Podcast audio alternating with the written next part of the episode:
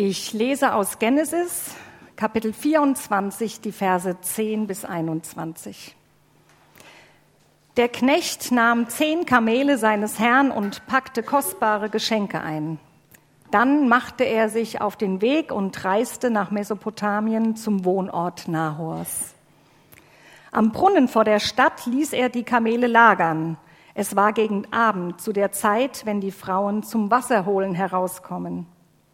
Der Knecht betete, Herr, Gott meines Herrn Abraham, lass mich heute Erfolg haben und zeig, dass du meinen Herrn Abraham liebst. Während ich hier am Brunnen stehe, kommen die jungen Frauen zum Wasserholen aus der Stadt. Ich werde eines der Mädchen bitten, mir ihren Krug zum Trinken zu reichen. Reich mir doch deinen Krug zum Trinken. Wenn sie sagt, trink, auch deinen Kamelen will ich Wasser geben, dann ist sie es. Die hast du für deinen Knecht Isaak bestimmt. Daran erkenne ich, dass du meinen Herrn liebst. Genauso kam es. Der Knecht hatte sein Gebet noch nicht beendet, da kam Rebekka, die Tochter des Betuel, heraus. Betuel war der Sohn von Milka, der Frau von Abrahams Bruder Nahor. Auf ihrer Schulter trug Rebekka einen Krug. Sie war sehr schön und eine Jungfrau, mit der noch kein Mann geschlafen hatte. Sie stieg zur Quelle hinunter, füllte ihren Krug und kam wieder herauf. Da lief ihr der Knecht entgegen und bat, Gib mir etwas Wasser aus deinem Krug zu trinken. Sie erwiderte, Trink, mein Herr. Sofort nahm sie den Krug in die Hand und gab ihm zu trinken. Nachdem sie ihm zu trinken gegeben hatte, sagte sie, Auch für deine Kamele will ich Wasser schöpfen, bis sie genug haben. Rasch leerte sie ihren Krug in die Tränke. Dann lief sie wieder zum Brunnen, um noch mehr Wasser zu holen. Sie schöpfte Wasser für alle seine Kamele. Der Knecht beobachtete sie schweigend. Er versuchte herauszufinden, ob der Herr seine Reise Erfolg geschenkt hatte oder nicht. Wir lesen nochmal den Satz, mit dem wir eben aufgehört haben. Der Knecht Abrahams betrachtete oder beobachtete Rebekka schweigend. Er versuchte herauszufinden, ob der Herr seiner Reise Erfolg geschenkt hatte oder nicht. Also wir sind ja jetzt schon eine ziemliche Zeit unterwegs mit den Erzvätern, mit Abraham, mit Sarah und beobachten, was sie so erlebt haben. Altes Testament, Abraham und Sarah. Und über eine viel längere Zeit, Jahre, Jahrzehnte mittlerweile waren die beiden also unterwegs. Und wir konnten vieles von dem, was wir gesehen, was wir gehört haben, nachvollziehen. Hat eine Auswirkung, eine Bedeutung für unser Leben. Wir konnten was übertragen, etwas mitnehmen. Vieles von dem. Und eben vieles auch nicht. Gerade diese Sache mit Isaak, erinnert euch an letzten Samstag, Pastor Andreas Mang hat darüber gesprochen. Gott verlangt von dem Mann, dem er durch den Isaak verheißen hat, ich will dich segnen und ein großes Volk aus dir machen.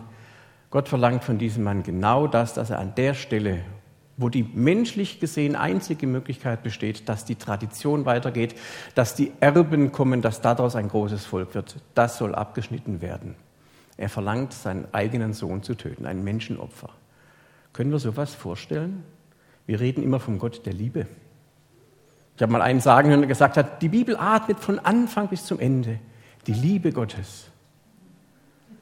Und wir haben festgestellt, wir kriegen das überhaupt nicht zusammen, oder? Es gibt da viele offene Fragen. Was soll das?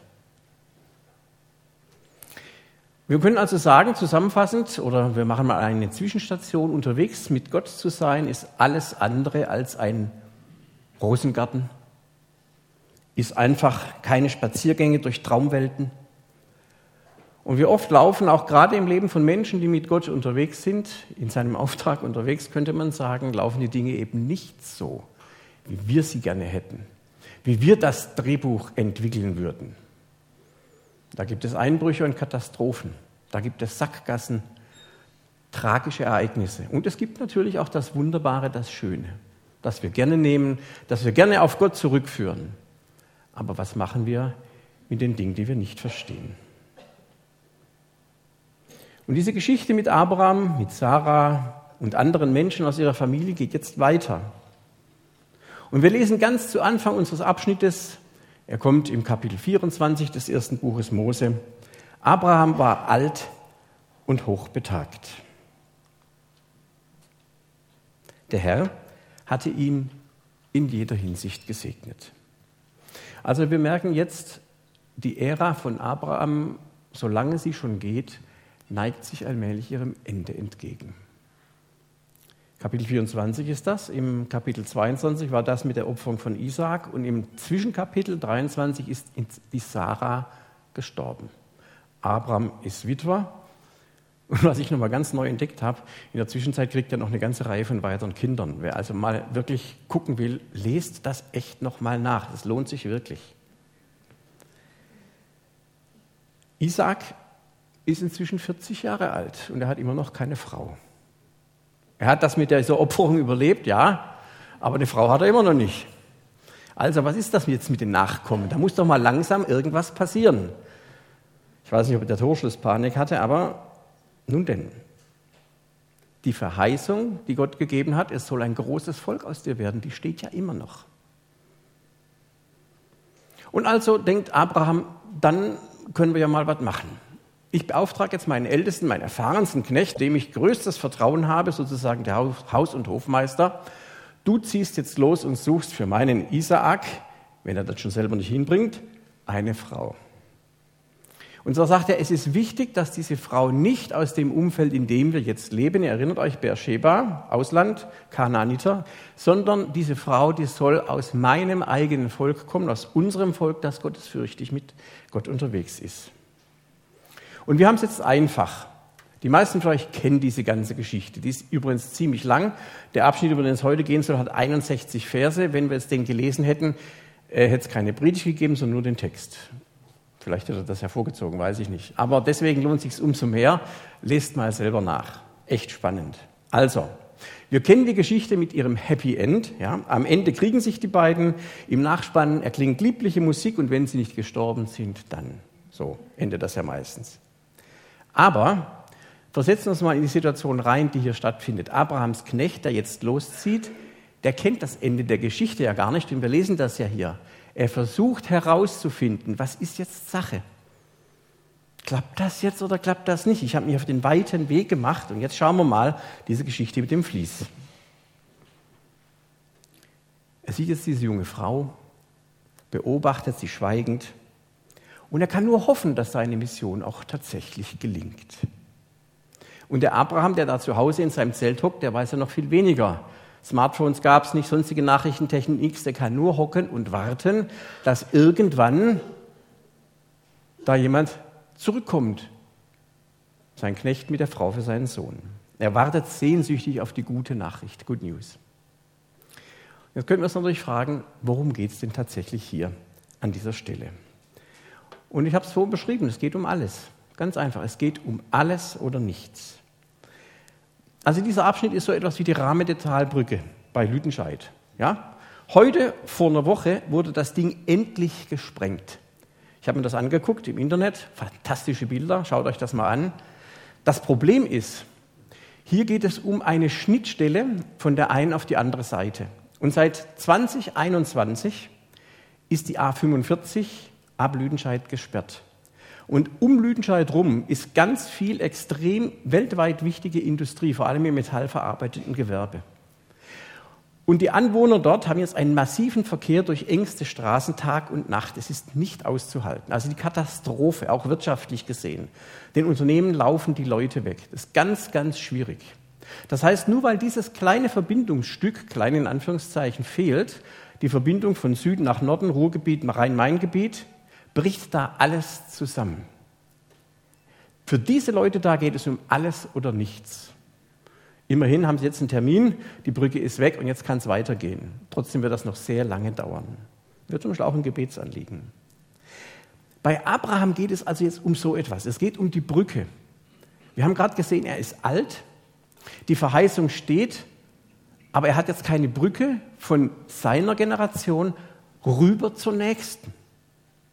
Und deswegen schickt er diesen Knecht los, der sozusagen diese Brücke bauen.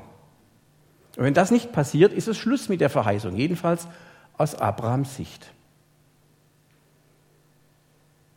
Und jetzt nochmal, Abraham ist es ganz wichtig, dass das eine gute Brücke wird.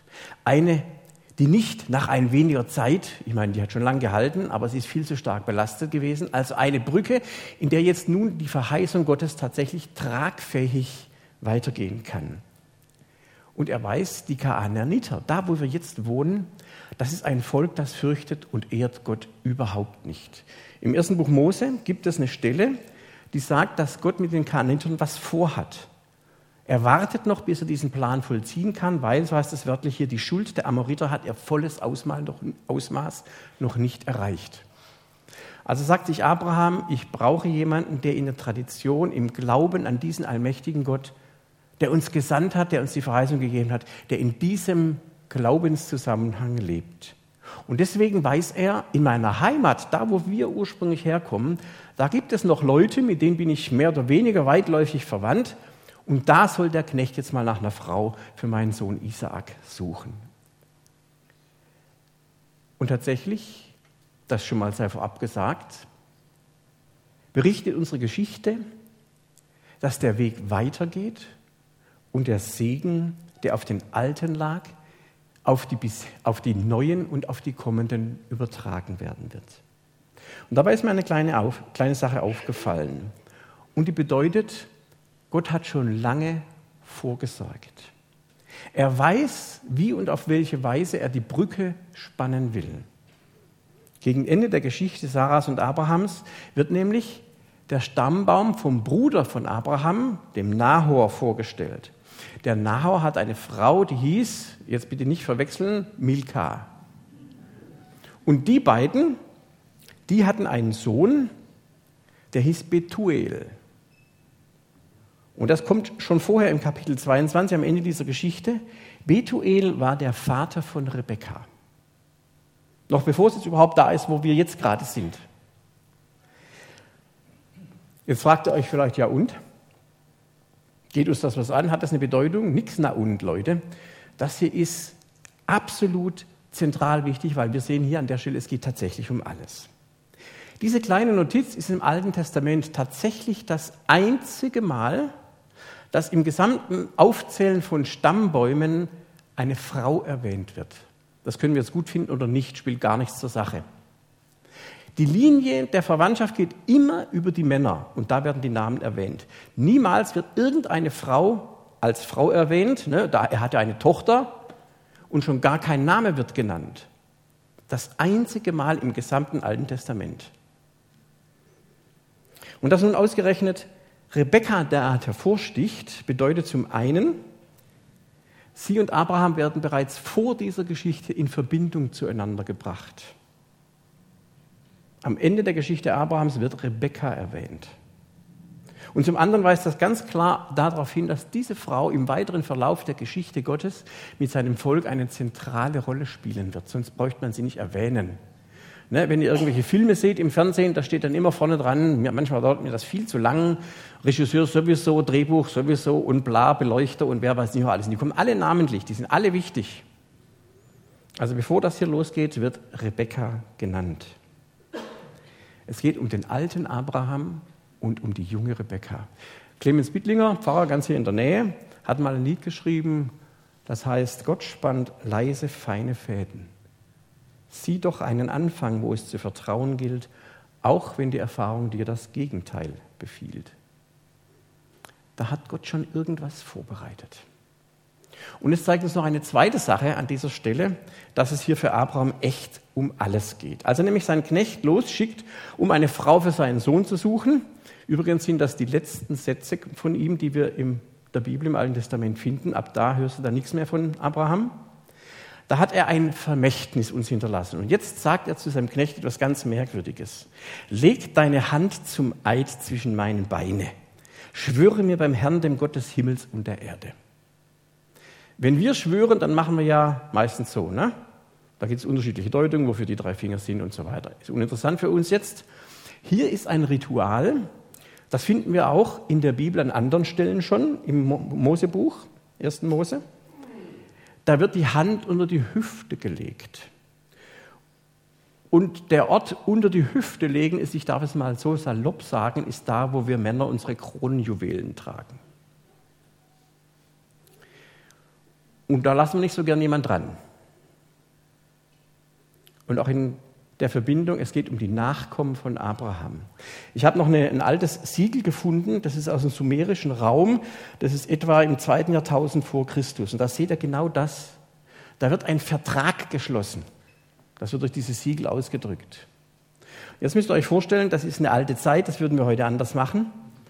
Aber damals bedeutete das, es geht bei Abraham um alles. Ich habe mal bei den Kommentatoren nachgelesen, die schreiben, ich denke, die haben bestimmt recht, der Schwörende schwört bei seiner Manneskraft, die verdorren soll, wenn er den Eid bricht. Merkt ihr, worum es da geht bei diesem? Er legte seine Hand in die Scham.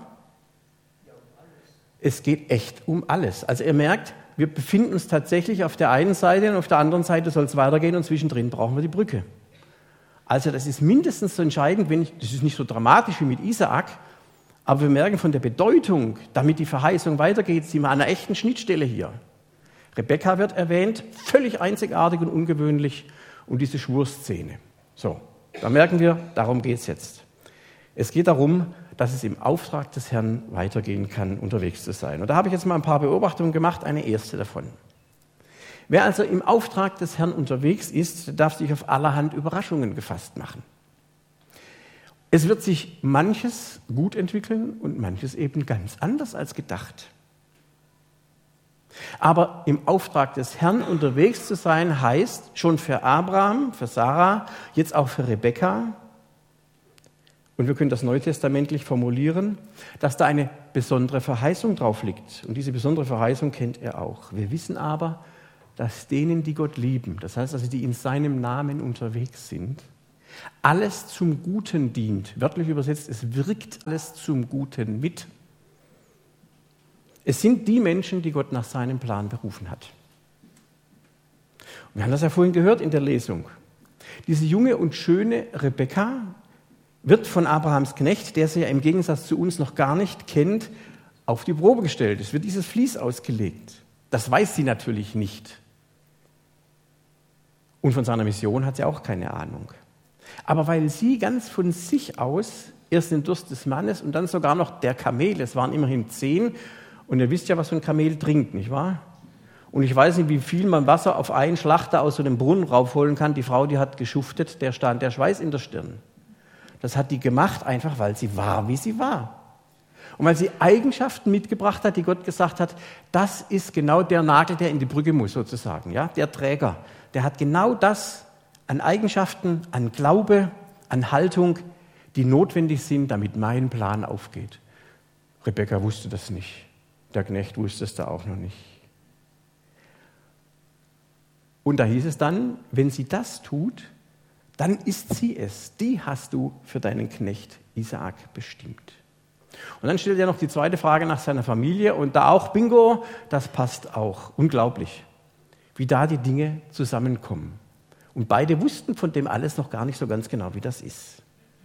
Sie hat nicht nur die Versorgung von Mensch und Tier vollzogen, sondern sie ist auch noch aus der richtigen Familie.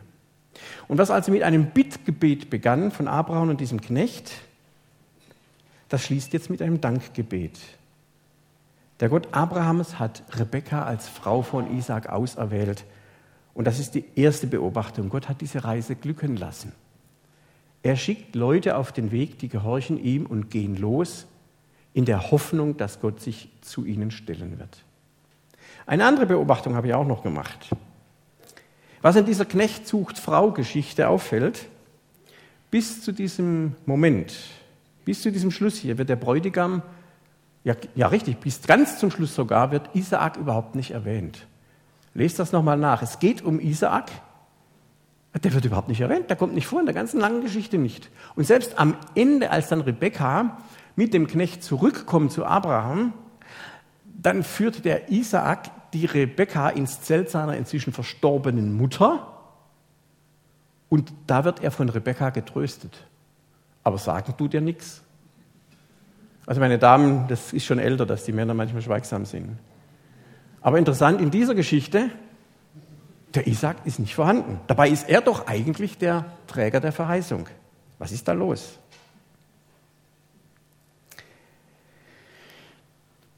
Im Grunde genommen könnte ich sagen, die eigentliche Trägerin der Verheißung ist Rebekka, die Frau.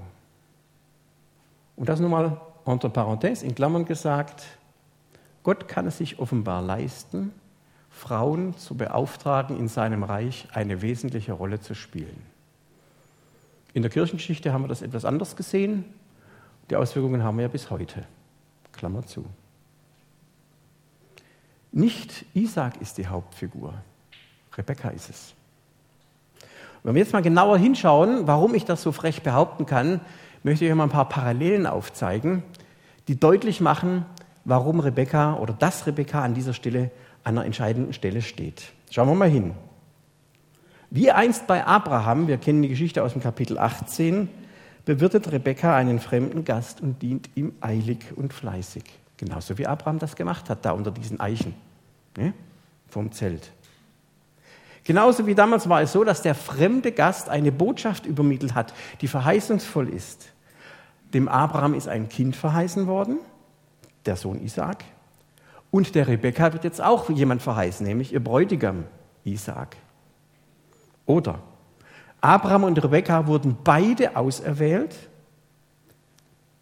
ihr Land, ihre Verwandtschaft zu verlassen, um irgendwo hinzuziehen in ein Land, das ihnen zwar verheißen wurde, das sie aber nicht kannten. Die Rebekka, wie gesagt, ihr müsst das lesen, die antwortet äußerst knapp und klar mit dem hebräischen Wort Elech. Das heißt einfach, ich gehe jetzt. Ja, und tschüss. Da wird nicht groß diskutiert. Sie geht. Und Abraham, genau das Gleiche. Verlässt alles, was er kannte, was ihm lieb, wert und teuer war, und geht. Auch das eine Parallele zwischen beiden. Und Abraham ist dann von seiner Familie gesegnet worden, als er weggegangen ist, die, die da blieben. Und Rebekka wird jetzt gesegnet von ihrer Familie, die auch zurückbleibt. Auch das eine wesentliche Parallele. Und wenn ich noch ein letztes betrachten darf, als dann die Rebekka loszieht, bekommt sie einen Segen. Und da heißt es, du, liebe Schwester, sollst Mutter von vielen Tausenden sein. Deine Nachkommen sollen die Festungen ihrer Feinde erobern.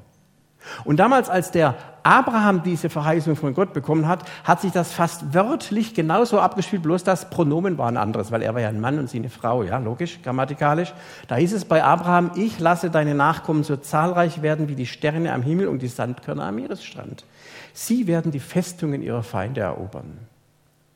Merken wir, wie diese Geschichte über die ganzen Kapitel hinweg, über alle Ereignisse, unfassbare Parallelen aufweist. Wie ich vorhin gesagt habe, Gott spannt leise, feine Fäden. Er ist im Regiment. Er lässt Leute unterwegs sein in seinem Namen und er schaut, dass das klappt. Ob die das verstehen oder nicht. Ob das alles so läuft, wie die sich das vorgestellt haben oder nicht. Und was wir als Katastrophe empfinden mitunter, und es ist tatsächlich oft auch eine Katastrophe, was wir empfinden müssen, aus Gottes Perspektive sagt er, ich sehe dich und ich bin trotzdem bei dir. Sei du unterwegs in meinem Auftrag. Also die Brücke ist geschlagen, kann man sagen, an dieser Stelle. Sie bleiben im Segen des Herrn und gehen in diesem Segen. Ich folge dir. Und eine letzte Beobachtung habe ich auch noch gemacht. Dieses Unterwegssein im Namen des Herrn das gilt fürs Alte wie fürs Neue Testament. Bedeutet zwar zum einen, dass Gott die Segenslinie von Generation zu Generation mit denen weiterschreibt, die ihm folgen. Zum anderen heißt es aber auch, dass die neue Generation nicht genau in die Fußstapfen derer treten muss, auf die sie folgt. Die Rebekka war eine Frau, die war eine komplett andere Generation, sie war praktisch eine Enkelin vom Alter her von Abraham. Und Gott hat für jede Generation einen je eigenen Auftrag. Je eigene Herausforderungen, je eigene Probleme und Chancen. Die nachfolgende Generation muss nicht in die Fußtapfen der vorausgehende gehen und die Geschichte direkt wiederholen. Rebekka hätte dem Knecht ja nicht folgen müssen. Sie hätte ja in der Tradition ihrer Familie bleiben können. Und die Familie, die will sie ja auch zunächst zurückhalten. Wir haben hier aber Rebekkas Bruder und ihre Mutter baten, lass doch das Mädchen noch ein wenig bei uns bleiben. Nach zehn Tagen kann sie sich auf die Reise machen. Solche Sprüche finden wir im Neuen Testament auch, wenn Jesus sagt, folge mir nach. Ich muss aber noch. Aber sie überlassen Rebekka die Entscheidung. Also nicht, dass wir denken, da kommt so ein Knecht, der schleppt dann die Rebekka ab, ne? so Keule hier, Haare da und zack. Ja? Und die Frauen haben nichts zu sagen im Alten Testament. Auch das ist ein kirchengeschichtlicher Irrtum, den wir leider begangen haben als Männer. Hier wird Rebekka gefragt, was willst du eigentlich? Kommst du oder kommst du nicht? Es heißt hier, wir wollen das Mädchen rufen. Sie soll selbst entscheiden. Sie riefen Rebekka und fragten, willst du mit diesem Mann ziehen? Sie antwortet, ja, ich will. Sie geht ihren eigenen Weg. Sie sagt, ich mache das jetzt so. Sie entscheidet sich selbstständig in eigener Verantwortung. Sie hat zwar die Tradition des Vorgegebenen, aber sie schreibt sie selbst neu fort. Sie dreht nicht das ewige Rad der Wiederholung. Das haben wir schon immer so gemacht. Das werden wir auch zukünftig so machen. Einer meiner alten Vorgänger hat einmal gesagt, er hat in seinem Leben einen großen Fehler gemacht. Er hat seinem Vorgänger im Amt auf dessen Sterbebett versprochen, dass er nichts an dem, was sein Vorgänger in dieser Gemeinde aufgebaut, gemacht und getan hat, verändern wird. Und er sagte, das war der größte Fehler, den ich getan habe. Jede Zeit hat ihre eigene Verantwortung. Das bedeutet für mich aus dieser Geschichte heraus, wenn wir unterwegs sind im Auftrag des Herrn, dass Gottes Segen auf den Alten liegt, dass er ihnen Aufgaben gegeben hat, dass er bei ihnen ist und dass Gottes Segen auf den Neuen liegt, auf der nächsten Generation. Und dass er ihre Aufgaben sieht und sie vor neue Herausforderungen stellt, dass er aber der gleiche ist. Das Alte ist nicht schlecht und das Neue ist nicht gut oder besser als das Alte. Und so bedeutet das für mich an dieser Stelle auch, und ich hoffe sehr, dass wir das verinnerlichen als ganze Gemeinde, dass die neue Generation ihren eigenen Auftrag erkennen kann, dass ihr das wahrnehmt und mutig unterwegs seid im Namen des Herrn. Und dass wir Alten, also ich jetzt nehme ich meinen lieben Kollegen Andreas nicht mit hinein, dass wir Alten sagen können, jawohl, wir haben unsere Herausforderungen und wir mögen die Jüngeren unterstützen, uns gegenseitig. Und es gilt um den gleichen Segen, den wir miteinander teilen aber wir sind weiter unterwegs im Auftrag des Herrn. Da werden wir Brücken schlagen. Und ich wünsche mir das herzlich und ich wünsche uns das allen, dass wir in dieser Form im Auftrag des Herrn unterwegs sind. Er, der leise, feine Fäden spannt, über die wir manchmal gar nichts sagen können, wo wir aber sagen können, wir wissen, dass wir, egal wo wir gerade stehen, in seinem Segen unterwegs sind. Deswegen, wenn wir unterwegs sind in seinem Auftrag, dann können wir feststellen, erstens, dass Gott einen guten Weg für die hat, die sich in seinem Auftrag auf den Weg machen. Das war die erste Beobachtung. Wir müssen nicht alles verstehen. Aber was uns klar ist, dass wir sagen müssen, das, was ich erkannt habe von Gott, das mache ich auch. Und es gibt hier kein Aber, weil Aber heißt immer Nein. Also ich will es mal abkürzen und sagen, Leute, ich will kein Aber von euch mehr hören. Ja, aber. Das heißt einfach Nein, leck mich. So einfach ist das. Gott sagt, willst du oder willst du nicht? Und das meint er ernst. Das sehen wir in dieser Geschichte. Ich lasse mir nicht an meine Kronenjuwelen fassen. Mit einer einzigen Ausnahme natürlich. Aber so ernst ist es Gott auch. Er sagt, willst du oder willst du nicht? Und wenn du mit mir unterwegs sein willst, dann geh und dann vertraue mir ganz. Das zeigt diese Geschichte. Gott hat einen guten Weg für den, der sich mit ihm auf den Weg macht. Zweiter Gedanke, selbst wenn vieles unklar ist und bleibt, selbst wenn dieser Weg völlig anders ist, als wir uns hätten vorstellen können oder als wir uns hätten vorstellen wollen, Gott sieht und stellt Zusammenhänge her, damit sein Weg mit uns Menschen zum Ziel kommt. Unterwegs im Auftrag des Herrn heißt, du bist unterwegs und es geht auf ein Ziel zu. Und das dritte, die dritte Beobachtung war, dass jede Generation ihren je eigenen Auftrag hat, dieser selben Berufung zu folgen. Das kann ganz anders aussehen. Da können neue Schwerpunkte reinkommen. Da geht es ums Loslassen und es geht ums Ergreifen von Verantwortung, von Leidenschaft, von Hingabe, von Treue, von Vertrauen. Da geht es um Unterstützung und es geht um Rückhalt. Das heißt, wir können doch mutig sein und unterwegs sein, unterwegs bleiben mit ihm, weil Gott führt uns zum Ziel. Er hat einen guten Plan mit allen. Lasst uns mutig sein und weiter miteinander unterwegs sein. Gottes Segen dazu. Amen.